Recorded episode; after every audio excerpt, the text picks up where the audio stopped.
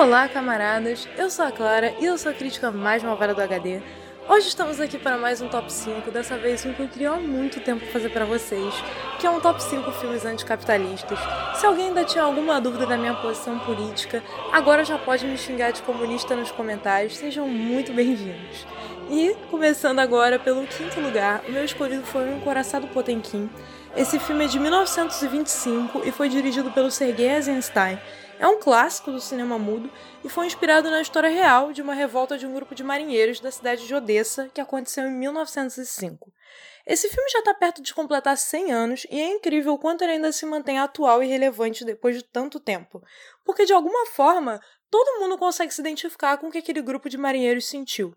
Toda a revolta deles se inicia porque eles se recusam a comer a carne podre que estava sendo servida no navio, e rapidamente isso vai se transformar numa história temporal sobre ódio de classe, humilhação e injustiça, e sobre como isso tem o poder de unir os oprimidos em qualquer lugar do mundo.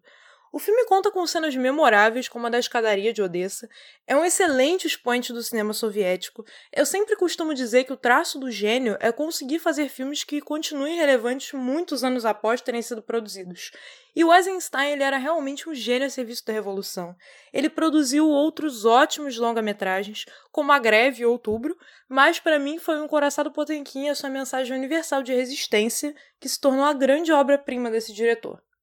Já para o quarto lugar, eu escolhi O Ódio, de 1995, que foi dirigido pelo Mathieu Kassovitz. Não sei se estou falando o nome do diretor certo, mas enfim.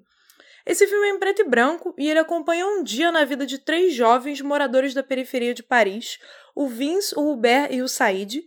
Esse grupo é formado por um árabe, um judeu e um negro, e o filme vai debater muito a questão sobre racismo e atuação policial.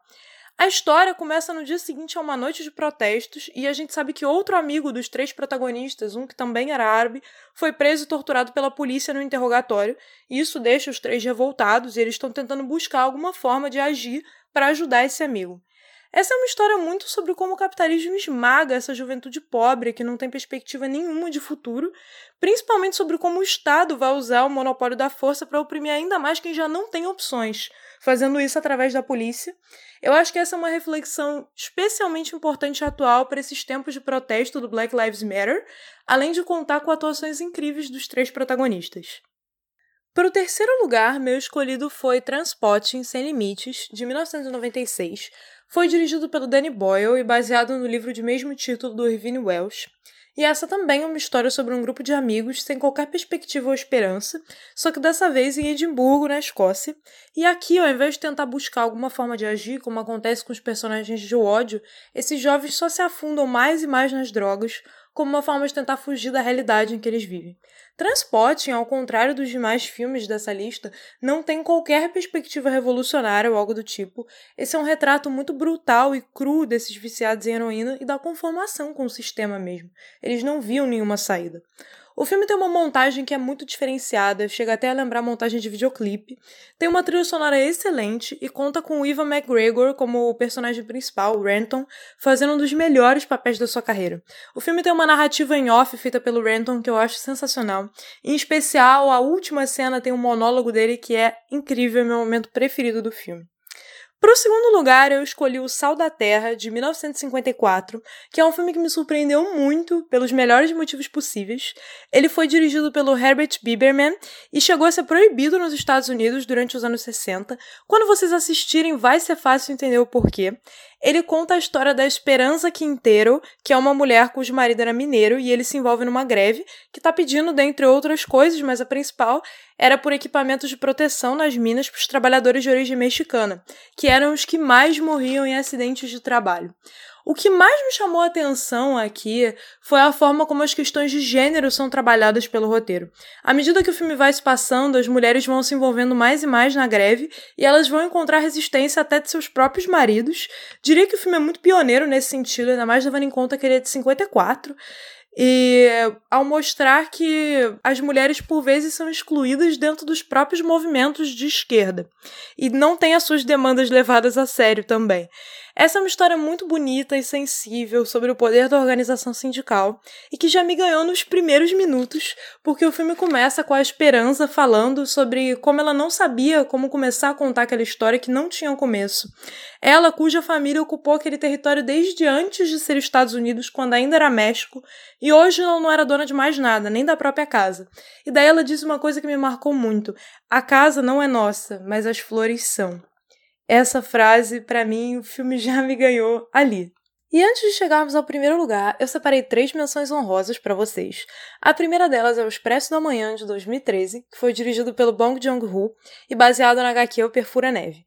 Esse filme se passa num cenário distópico em que o mundo congelou e os únicos sobreviventes vivem em um trem. A maioria dos passageiros vivem numa miséria absoluta para sustentar o luxo de alguns poucos que estão na parte da frente desse trem. O filme vai usar essa metáfora, obviamente, aí para falar sobre desigualdade social, mas também para falar sobre o poder que o ódio de classe tem de unir os oprimidos. E o mais importante, que no fim das contas, as justificativas que a classe dominante usa para manter as coisas como estão não passam de desculpas, não passam de mentiras. Essa é a grande reflexão de Expresso da Manhã para mim. A segunda menção honrosa é um filme chamado 1900, que é de 1976 e foi dirigido pelo Bernardo Bertolucci. Já adianto aqui para vocês que esse filme tem 5 horas de duração. Quem me acompanha um pouco aqui talvez já saiba que eu não gosto muito de filme longo. Então, para eu estar tá indicando esse aqui é porque ele realmente é bom. 1900 é a história de dois amigos que nascem na Itália, no mesmo dia e no mesmo lugar, no mesmo horário até. Mas um é filho de um camponês e o outro é filho do dono das terras. O surgimento do fascismo e outros grandes acontecimentos históricos vão servir como pano de fundo para a história desses dois, que vão se tornando cada vez mais afastados graças às divergências políticas. O camponês se aproxima dos ideais comunistas, enquanto o filho do dono das terras, como era de se esperar, simpatiza com o fascismo. É uma experiência tanto esse filme, acompanhar a vida deles desde o dia do nascimento. E o Robert De Niro e o Gerard Depardieu, que fazem os dois protagonistas, estão excelentes nos papéis. Gostei bastante, apesar das 5 horas de duração. Recomendo assistir em dois dias, como foi o que eu fiz.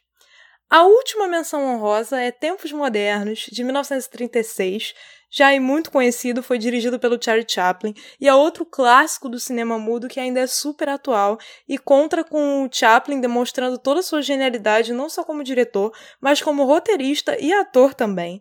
Aqui ele traz de volta o seu icônico personagem do vagabundo, que agora está tentando ganhar a vida trabalhando numa fábrica, mas nem tudo é tão simples assim. E o Chaplin ele faz uso da comédia para abordar assuntos sérios como a exploração dos trabalhadores, e faz isso sempre demonstrando seu viés muito crítico, e o filme também não deixa de ter uma certa mensagem esperançosa ao final.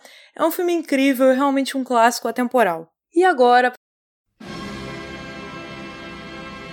para falar do primeiro lugar, eu vou precisar quebrar uma regra, porque eu tenho que falar sobre o Clube da Luta, esse filme de 1999 que foi dirigido pelo David Fincher e baseado no livro de mesmo título do Chuck Palahniuk Espero que a grande maioria dos meus ouvintes já tenha assistido esse filme, mas para quem ainda não assistiu, essa é a história de um homem que sofre de um caso gravíssimo de insônia e conhece um vendedor de sabão chamado Tyler Durden que o faz repensar tudo a respeito da sua antiga vida. Não tenho críticas aqui a fazer sobre o Clube da Luta. A única observação que eu queria pontuar é que eu acho um pouco bizarro que uma boa parte do público não parece enxergar essa história como sendo anticapitalista, quando essa claramente é uma narrativa anarquista contra o sistema financeiro. O final não deixa dúvidas. Se você não entendeu isso, reveja o filme. Eu li o livro e essa é uma das adaptações cinematográficas mais fiéis que eu já vi. Além de que as atuações são todas perfeitas, o Brad Pitt e o Edward Norton estão aqui irretocáveis. Inclusive, já é a segunda vez que um filme com Brad Pitt aparece no primeiro lugar de um top 5 meu. O top 5 de epidemias, o primeiro lugar também é um filme com ele. Se você não ouviu, escute aqui nesse podcast. Mas enfim. Clube da Luta conta com várias cenas memoráveis e é definitivamente um clássico contemporâneo obrigatório.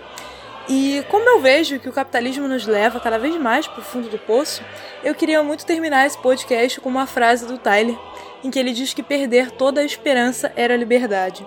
Porque eu acho que algum dia a gente vai estar tão sem expectativa, tão no fundo do poço, que a nossa única alternativa vai ser lutar pela revolução. Então é isso, camaradas. Eu espero que vocês tenham gostado. Me deixem saber o que vocês acharam desse top 5 e mandem outras sugestões para eu fazer por aqui. Até a próxima!